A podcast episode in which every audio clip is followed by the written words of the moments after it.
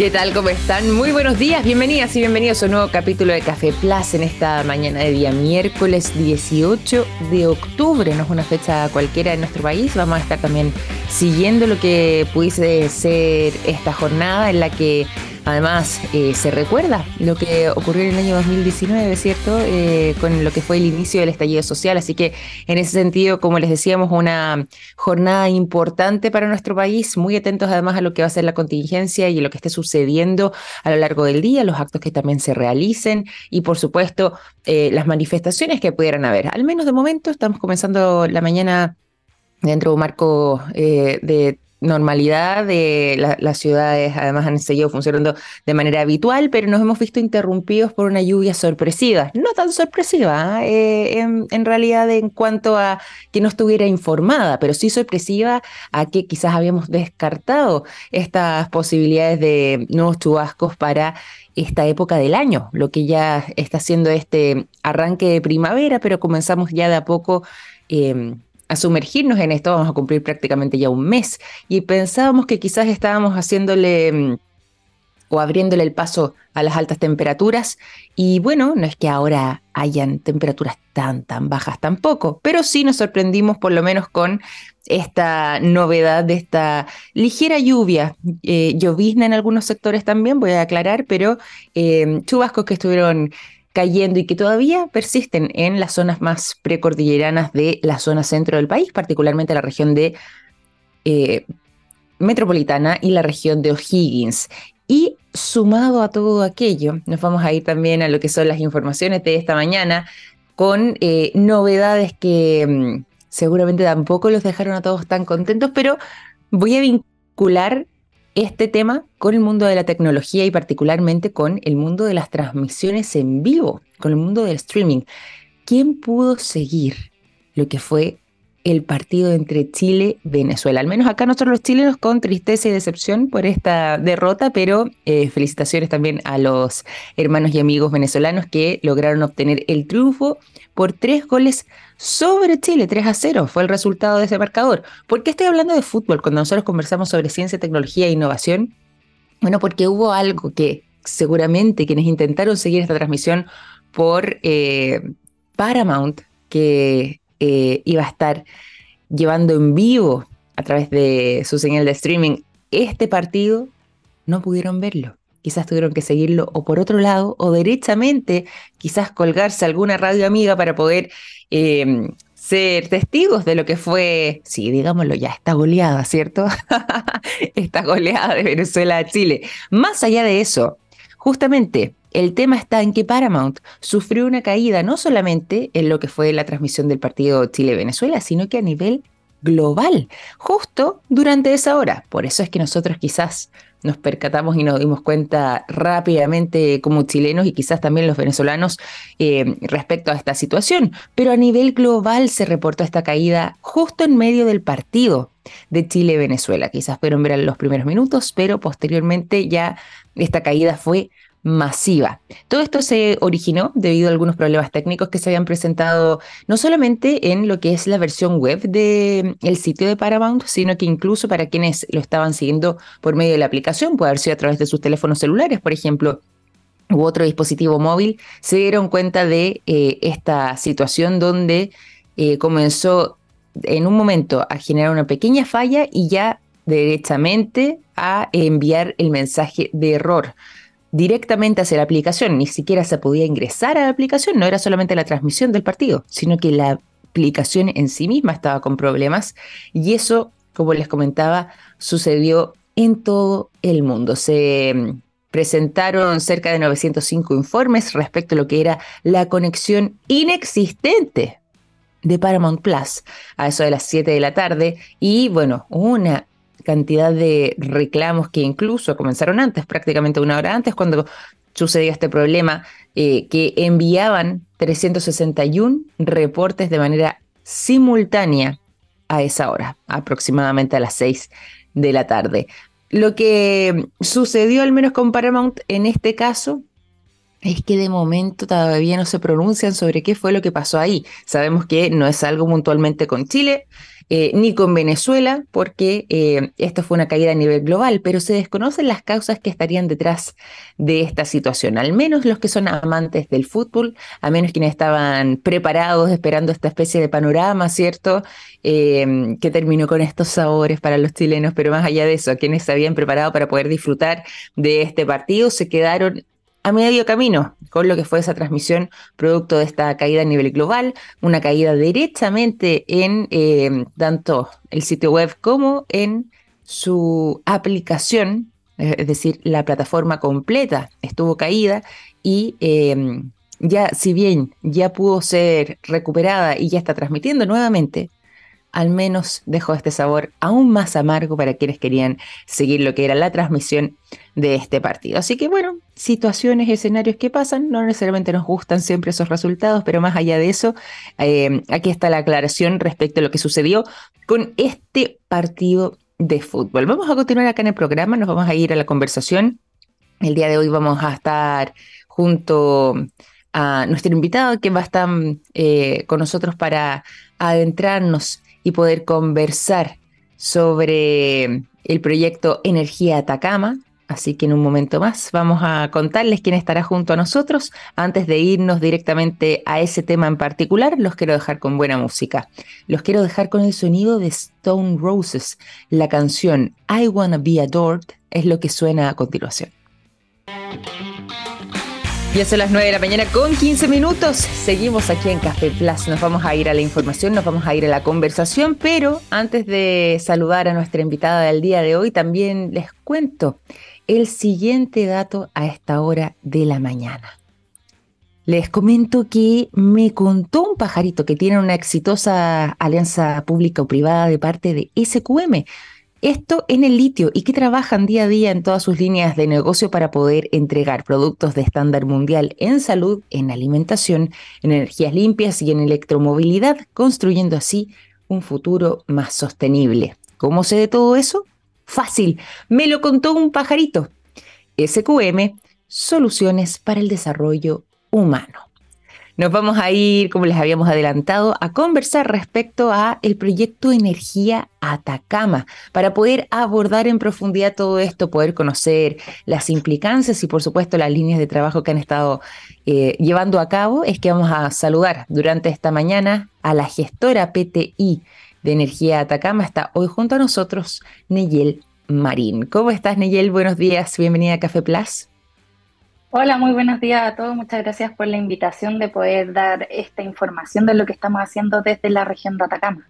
Exactamente, nosotros felices de poder recibirte para conversar, para poder conocer más sobre el programa territorial integrado y vamos a comenzar con eso, ¿te parece? Porque cuando te presentamos dijimos gestora PTI Energía Atacama y cuando uno dice eso inmediatamente quizás alguien en su casa puede haber pensado, bueno, ¿qué sería PTI. ¿En qué consistiría esto que yo ya adelanté, Programa Territorial Integrado? Si pudiéramos explicar a la gente, ¿qué es el PTI Energía Atacama?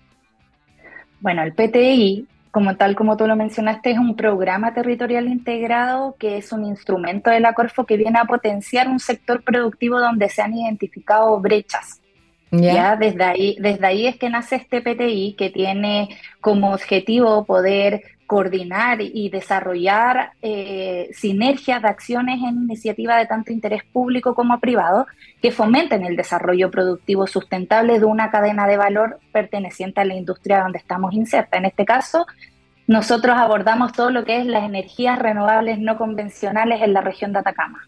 Perfecto. Perfecto. y sí, por favor. Sí, desde ahí es que este, este programa trabaja bajo la colaboración público-privada. Ya eso es esencial, creemos que es el pilar fundamental para poder generar impacto con nuestras iniciativas en el territorio.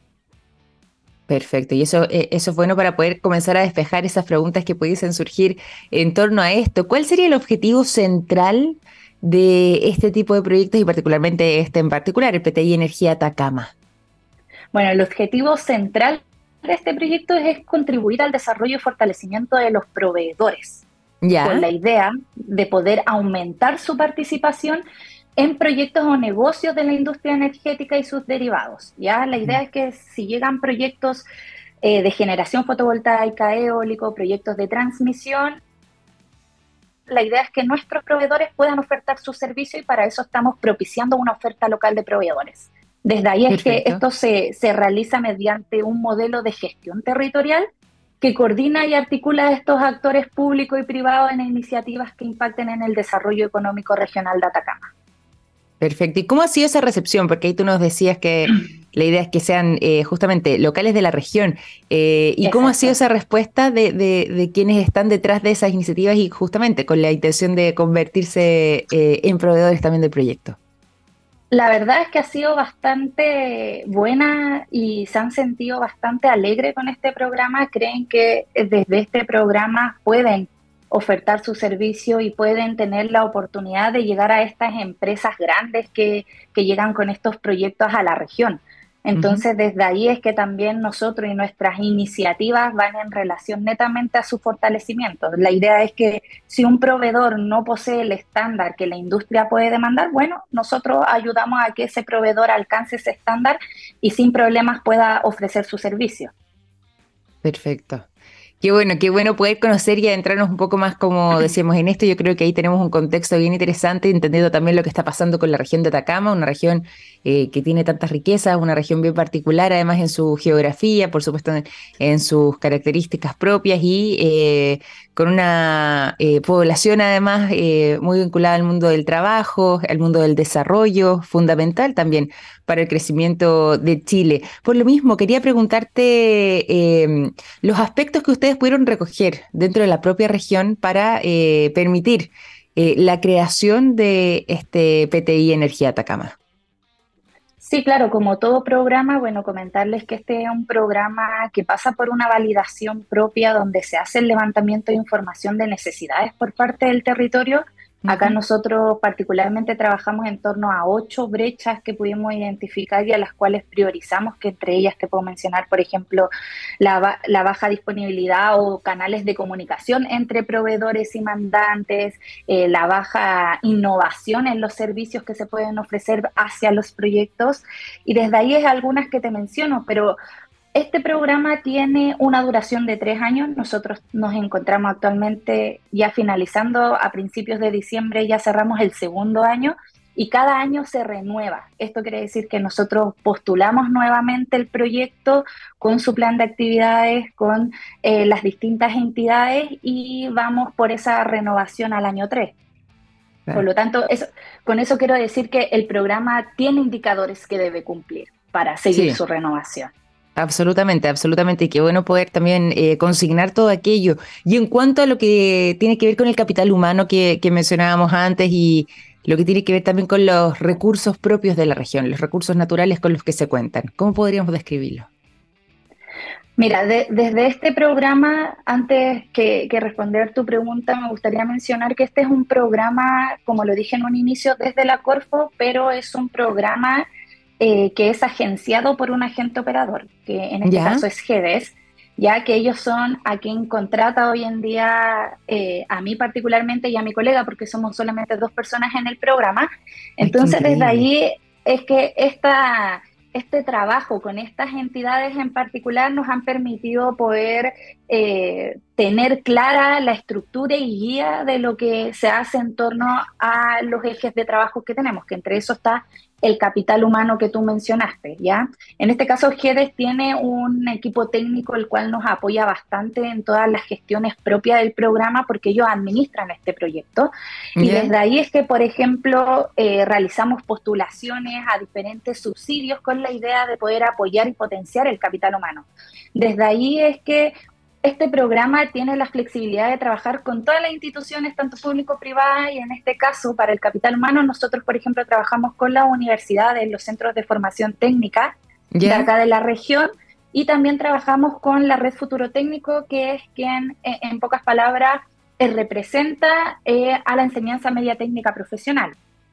Entonces, con ellos trabajamos todos los estudiantes de la media técnica profesional que tengan especialidades afines a la industria, con la idea de poder ir eh, destacando que esta industria puede ser una opción de, oportunidad de desarrollo laboral para ellos. ¿ya? Eh, desde esa mirada nosotros estamos realizando, por ejemplo, visitas técnicas, estamos llevando a distintos grupos eh, de estudiantes de distintas especialidades a que visiten una planta fotovoltaica, que visiten un parque eólico, que visiten una subestación de transmisión, por ejemplo, con la idea de que todo lo que vayan aprendiendo puedan ir teniendo una bajada y puedan ir direccionando lo que es su trayectoria laboral. Claro, claro. Qué interesante, que, que Qué gusto poder escuchar también sobre aquello. Oye, y si es que seguimos avanzando aquí para, para poder aprovechar el tiempo y poder ahondar eh, aún más en lo que es eh, este eh, programa territorial integrado, lo que tiene que ver además con toda la línea de desarrollo de energía Atacama. Si es que pudiéramos eh, de alguna forma u otra eh, comenzar a visualizar lo que podrían ser los alcances que tiene un proyecto de esta envergadura, ¿de qué estaríamos hablando y cómo podríamos quizás traducir esos resultados en un impacto en la vida cotidiana de la región? Sí, totalmente. Bueno, el alcance de este proyecto en particular, nosotros somos un proyecto regional, lo que quiere decir que abordamos todas las provincias de, Atacama y también en este segundo año hemos buscado externalizar ciertas actividades que van en beneficio de nuestros proveedores, realizándola, por ejemplo, en la provincia del Huasco, en la provincia de Chañaral, con la idea de llegar a identificar a estos proveedores, que es nuestro objetivo principal, con la idea de potenciar y poder entregarle más opciones de desarrollo a la misma comuna, en este caso a la misma provincia y a la misma región. Por lo tanto, mm. creemos que nuestro impacto entrega una opción, una oportunidad de desarrollo para los proveedores, de desarrollar nuevos negocios a partir también de la innovación. Hoy en día la, la industria energética está bastante dinámica, cambia eh, bastante rápido. Ya hoy día estamos hablando ya no de parques solares, sino que estamos hablando del desarrollo de almacenamiento de energía, hidrógeno verde. Por lo tanto, creemos que esas son oportunidades para que nuestros proveedores vayan desarrollando en sus servicios innovación que puedan también llegar a estos nuevos nichos de mercado con sus servicios o, o productos cuales ellos entregan hoy en día acá en la región de Atacama. Por lo tanto, creemos que se desencadena en una cadena totalmente de escalamiento para ellos y de crecimiento propio para sus negocios, pymes, empresas mm. en particular. Oye, y, obviamente aquí yo te pregunto por los alcances y tú, tú un poco me, cuentas lo que, lo que tiene que ver con aquello, pero si es que yo además también pudiera indagar un poco en lo que eh, termina siendo algo que tú mencionabas, lo que tiene que ver con eh, quienes han puesto los ojos en particular sobre este proyecto, quienes están con ganas de poder participar. ¿no? Hablábamos ahí también de lo que tiene que ver con eh, el propio capital humano, con lo que es el interés de los proveedores locales, pero ¿cuál es el tipo de empresas que también ha estado poniendo sus ojos en la región y por qué además se vuelve atractivo una región como la de Atacama, justamente además a través de proyectos de este tipo, para poder eh, desplegarse en ese territorio? Bueno, eh, yo creo que las condiciones climáticas que posee hoy en día la región hacen su atractivo. Eh, mm. Nosotros a nivel nacional somos la primera región en capacidad instalada que tiene relación a la generación de energía en base a parques eólicos. Estamos en, en, la primera, en primer lugar. Y en segundo lugar, en generación de capacidad de energía en fotovoltaica. Por lo tanto, creemos que las condiciones están propicias en el territorio para el desarrollo de proyectos y eso es lo que trae hoy en día las inversiones. Nosotros el día de ayer estuvimos en la inauguración de un parque de almacenamiento de energía con el ministro de Energía y la Seremi de acá de la región y creemos que el PTI em, viene a articular y coordinar, esa es la función clave, a las distintas instituciones que pueden formar parte de esta cadena de valor. Si bien en algún momento hablamos mm. del capital humano, del desarrollo de proveedores, creemos que el desarrollo propio de la comunidad también es importante. Por eso como mm. programa nosotros impulsamos diferentes consultorías, asesorías que nos permitan levantar hoy en día el estatus de la región en las materias, tres materias diferentes que hemos podido hablar, para poder con su propia gobernanza que se genera, eh, ir dando respuestas. Por ejemplo, tenemos una asesoría que busca levantar las necesidades por territorio con la idea de poder generar a lo mejor en un futuro mesas de trabajo con las empresas que están presentes en el territorio y poder ver de qué forma con el gobierno podemos dar respuesta a esas necesidades por parte de la comunidad. Entonces, en ese caso, el PTI trata de abordar eh, la mayoría de, alcance posible dentro del proyecto. Y en este caso, cuando estamos hablando también de plazos y de duraciones, ¿cuál sería la extensión de eh, este proyecto en particular? ¿Es un proyecto a largo plazo? Me imagino que sí, pero si es así, ¿de cuánto estamos hablando? ¿O bien es algo más acotado eh, que se pudiese aplicar en, en términos más de tiempos más breves? Sí, mira, en este momento nosotros, como te mencionaba, este proyecto dura tres años y se renueva anualmente. Ya, anualmente dura los 12 meses, a veces con algunas leves extensiones de ser necesario. Pero claro, muchos nos preguntan ahí cómo, qué pasa después de los tres años, en qué quedamos. Y eso es lo que también estamos trabajando. Eh, hay una opción de poder ver a, través de distintos programas estratégicos regionales la forma en que podemos llevar lo que hemos podido trabajar y seguir dando esa continuidad con todas las instituciones con las cuales trabajamos. Ese es uno de nuestros nuestras metas este tercer año, ya que vamos a ir cerrando que empieza en diciembre, poder ir viendo cómo podemos darle continuidad y es lo que también estamos trabajando con GEDES, que es quien opera este proyecto. Claro, Claro. Oye, y a propósito de GEDES, eh, que está liderando este proyecto, que tú lo habías mencionado también y, puntualizaste el hecho de que en el caso de GEDES ellos eh, actúan también como agente intermediario. Eh, respecto justamente a ese rol y respecto además a la relevancia, ¿cuál sería la función particular que van cumpliendo y que han estado cumpliendo en lo que tiene que ver con este programa en sí mismo. ¿En qué consiste en la práctica ese, esa participación como agente intermediario?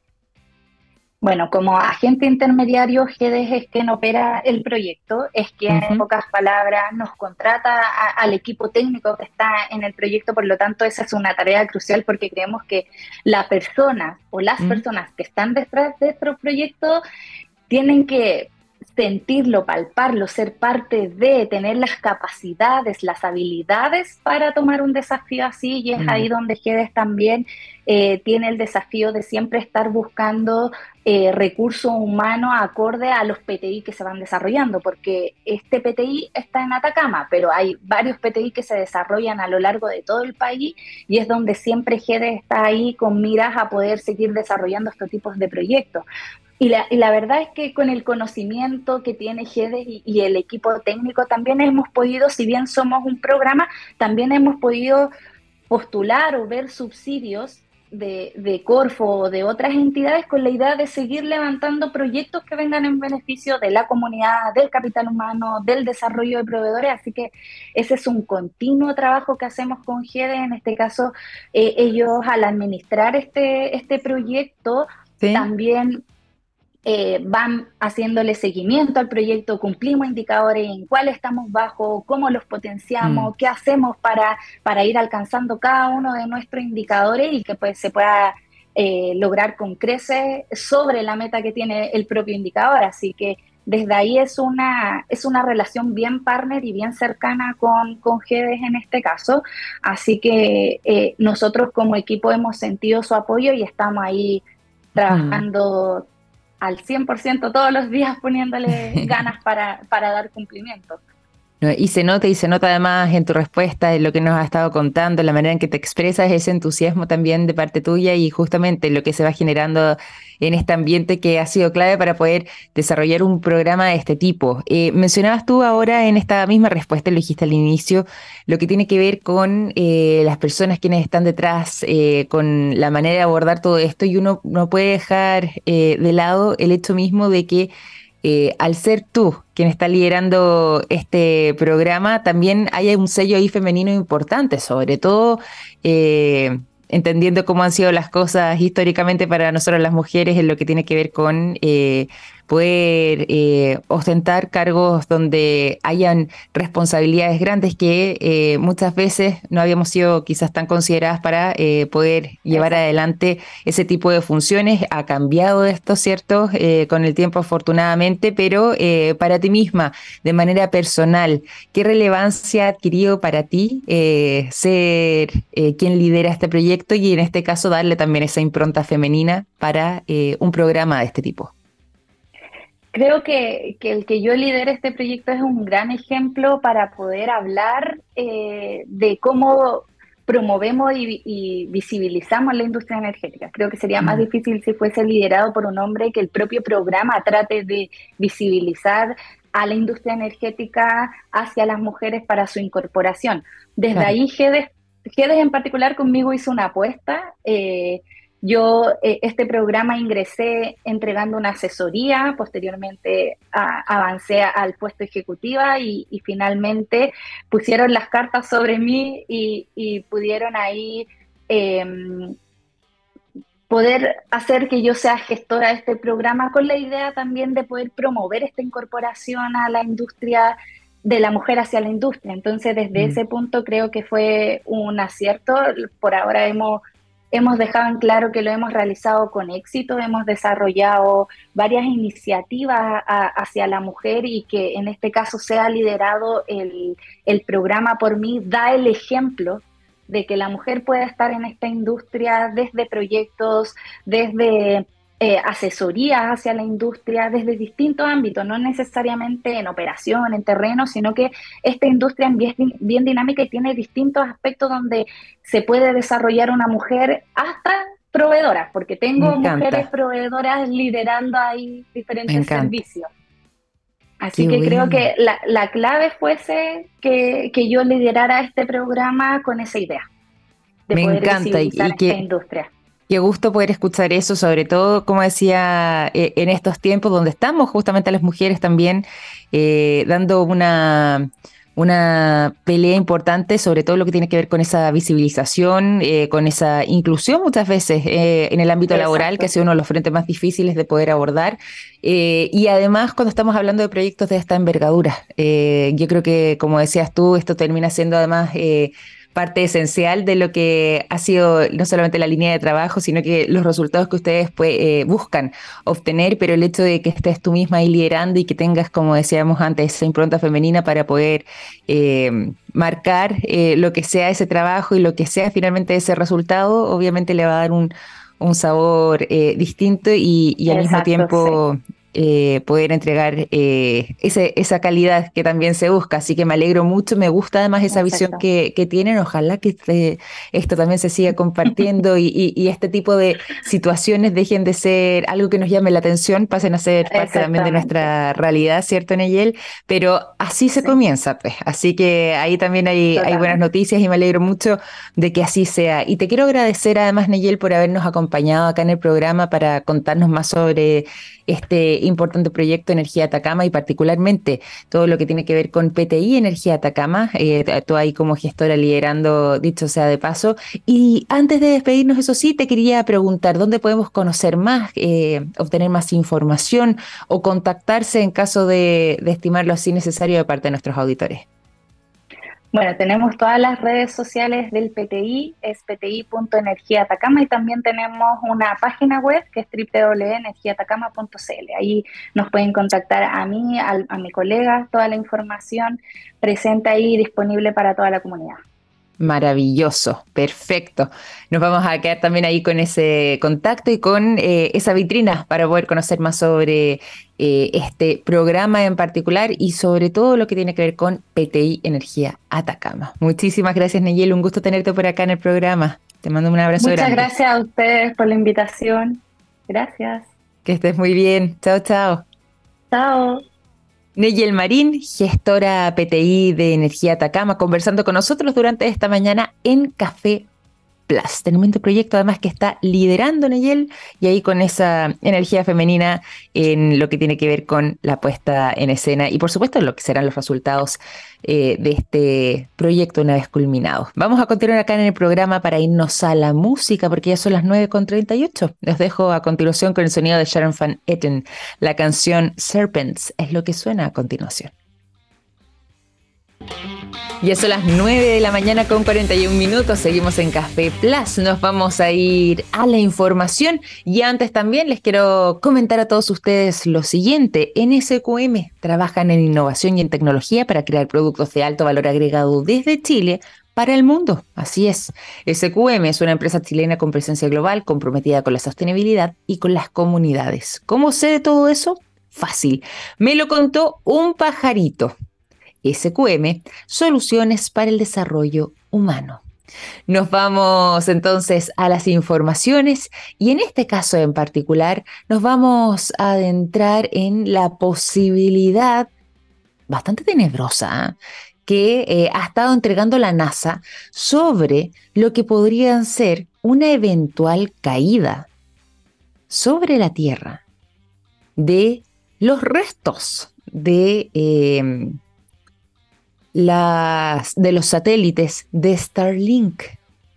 Y eso podría terminar siendo muy complejo porque podría incluso llegar asesinar personas? A ver, vamos a explicar esta información inmediatamente desde no solamente la NASA, porque también se sumó a este llamado la Administración Federal de Aviación de los Estados Unidos, que mediante un informe oficial entregado al gobierno norteamericano y que posteriormente ellos también terminaron por compartir, se hizo una estimación sobre lo que podría terminar ocurriendo con los satélites de la empresa espacial que lidera ¿Ustedes saben quién? Pues el hombre que aquí aparece ya prácticamente todos los días de alguna forma u otra, se nos cuela en el programa. Elon Musk, exactamente. Elon Musk eh, es el dueño de esta empresa espacial llamada Starlink, que se ha hecho muy célebre por eh, sus satélites que han logrado además eh, generar una señal propia que facilita lo que tiene que ver con las comunicaciones y por supuesto con el uso de el internet. Y en este caso, estos satélites eventualmente podrían incluso llegar a caer sobre la Tierra. Se ha alertado sobre el peligro que eh, podrían representar estos satélites eh, de Starlink a través de SpaceX, que estarían eh, estacionados literalmente en lo que es la órbita terrestre baja, porque su estimación de duración es de tan solo cinco años antes de salir de órbita. Es un plazo muy, muy breve. Por eso es que desde ya, desde Estados Unidos, se han estado situando en este escenario en particular, porque no es algo que esté tan alejado de lo que pudiese suceder prontamente si es que no se hace algo al respecto. Si bien em, en este caso, estos satélites, y quiero aclarar porque también hay que ser justos con eh, la información en este sentido, si bien la naturaleza de estos satélites o más bien su diseño ha estado pensado y ha sido eh, creado de esta manera para que sean desechables y se quemen por completo en la atmósfera una vez que reingresan, ¿cierto? De todas formas, ahí está el temor a que eso no suceda o bien no suceda del todo. Si es que pasa eso, podríamos incluso, y señalan desde em, estas autoridades norteamericanas y también desde eh, la Administración Federal de Aviación e incluso la propia NASA, si aquello no sucede, que es algo que no se descarta del todo, pudiese llegar incluso a ocasionar accidentes que pudiesen llegar a ser mortales en caso de caer en zonas pobladas de nuestro planeta. Y esa vendría siendo la mm, situación que ha estado generando esta verdadera alerta de parte de las autoridades norteamericanas y particularmente sobre la magnitud del riesgo que podría haber involucrado en una situación como esta. De hecho, si es que empezamos a hablar en términos de tiempo, ya se estima que para el año 2035 sean cerca de 28.000 fragmentos de satélites de Starlink que pudiesen terminar cayendo sobre nuestro planeta y que incluso podrían sobrevivir a este paso del el reingreso hacia nuestra atmósfera y no desintegrarse del todo, lo que pudiese llegar incluso a ocasionar estos daños.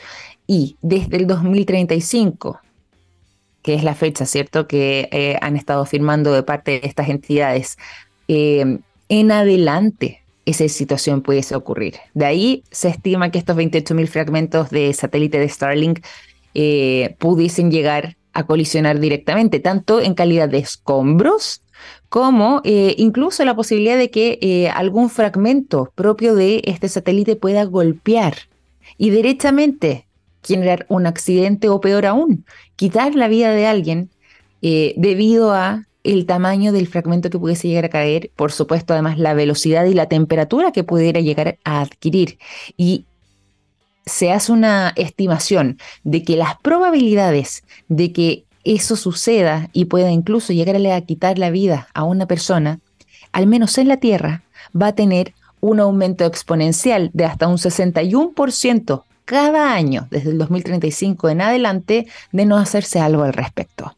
Bueno, este informe también, que ha sido muy compartido en Estados Unidos, indica que habría además un 0.07% de posibilidades, ahí descienden significativamente, de que un fragmento perdido logre incluso no solamente golpear personas una vez que eh, se acerque hacia la superficie, sino que en fases previas, lo que pudiese ser eh, algún avión volando, bueno, también podría generarse esa posibilidad de que alguno de esos fragmentos, en una posibilidad de un 0.00 perdón, 0.07, ahí sí, de posibilidades de que ese fragmento eh, golpee un avión, pudiera incluso llegar a derribarlo. Y eso, si bien es un porcentaje significativa significativamente menor, de todas maneras, igual, no sé si es que todos estarían muy tranquilos subiéndose a un avión sabiendo que, aunque sea un 0.07% de posibilidades eh, de que algo así suceda, mm, es poco probable que que eh, haya una mayoría que esté tranquilo frente a esa posibilidad.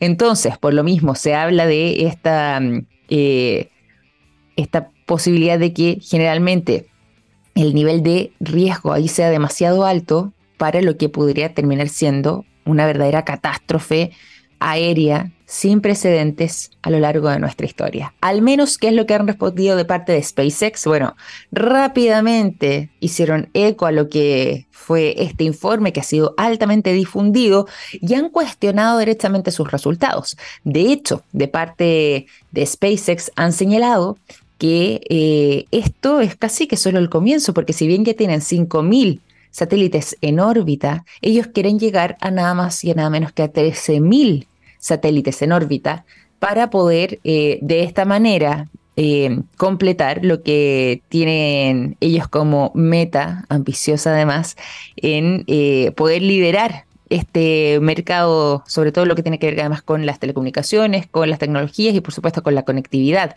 Y es por esa razón que han señalado que por lo mismo tener ese nivel de eh, posibilidades o incluso esos porcentajes de riesgo tan elevados serían francamente un error. De hecho, según ellos mismos eh, mencionan, eh, eso no podría suceder en la realidad justamente por el diseño que tendrían estos satélites, pero por contraparte, la FAA, eh, esta entidad que fue la que inicialmente realizó este informe, la eh, Administración Federal de Aviación de Estados Unidos, insiste en que sigue ese riesgo muy elevado, aunque la respuesta de SpaceX es que ese análisis y ese informe termina siendo altamente defectuoso en una serie de eh, procedimientos como fue realizado. El asunto está que al menos el tema ya está instalado y que se genera esta controversia respecto a esta eh, compleja posibilidad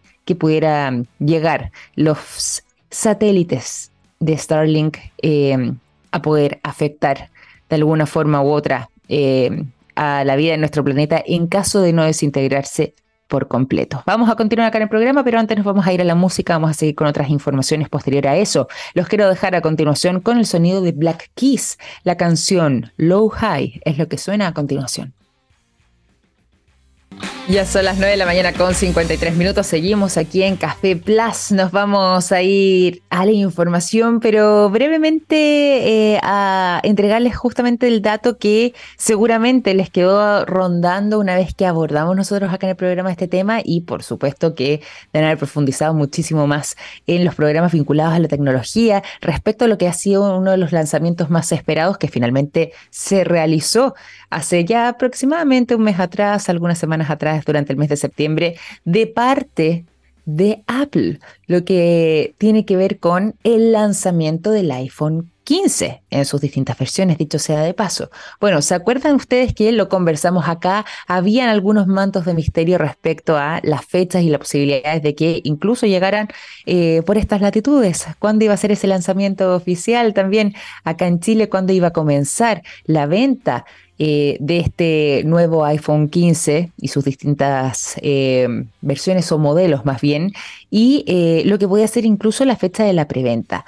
Bueno, les cuento que ya tenemos esa fecha en particular y ya hay novedades también respecto a lo que puede ser el precio. A través de lo que es la página de Apple en nuestro país, se anunció eh, lo que ya será la venta oficial del iPhone 15 y lo que ya puede ser la preventa también. De hecho, a este mismo día viernes 20 de octubre, no queda nada, comienza la preventa y ya el 26 de este mismo mes que eh, cae justamente el día, em, estoy viendo acá el calendario porque además el cálculo aquí solamente para no, no equivocarme, ¿cierto? El día jueves 26 eh, de octubre ya comenzaría entonces lo que es la venta sin la preventa, ¿cierto? La venta oficial de este teléfono que eh, puede ser además adquirido en hasta 24, 24 cuotas, digo, sin interés en eh, tanto las tiendas físicas autorizadas de Apple como a través de incluso el sitio web eh, si es que ustedes ingresan a hacer la compra desde ahí, desde Apple Store Online. Pueden encontrarse con estas posibilidades, ya al menos lo que es la preventa, donde además van a poder adquirir un pequeño descuento adicional, comienza este día viernes 20 de octubre y ya el otro jueves 26 la venta oficial tanto en tiendas físicas como a través de Apple Store Online. Así que si quieren cualquiera de los modelos de este iPhone 15, comiencen a vitrinear desde ya para estar preparados y, en caso de querer adquirirlos, bueno, aprovechar lo que es la preventa por estos días, tanto para el modelo Plus, para el modelo Pro, para el modelo Pro Max.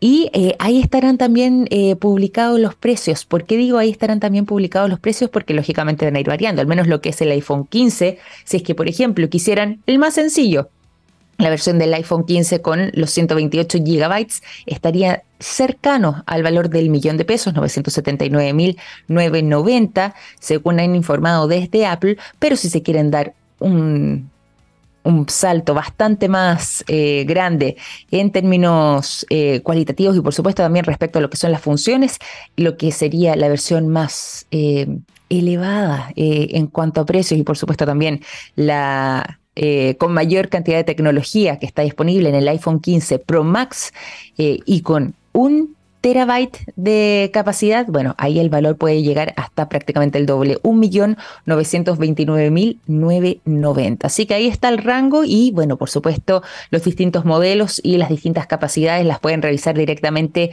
en el sitio web. Pueden contar eh, aproximadamente con 13 posibilidades distintas dependiendo los eh, modelos disponibles, los cuatro modelos disponibles y por supuesto dependiendo de las capacidades. Así que ahí tienen harto para vitrinear, pero los rangos van en esos números en cuanto a su precio y por supuesto lo que son las fechas de eh, la preventa y la venta oficial se las entregamos nosotros aquí ya en Café Plaza. Así que atentos para este viernes 20 con la preventa y el jueves 26 lo que es la venta ya oficial de este nuevo eh, dispositivo con el cual eh, la compañía Apple ha estado eh, sorprendiéndonos durante este año 2023. Ya son las 9.57, vamos a despedir este capítulo de Café Plus. Les quiero agradecer por habernos acompañado el día de hoy. Nos despedimos y mañana nos reencontramos a las 9 en punto. Un gran abrazo, que estén muy bien. Chao, chao.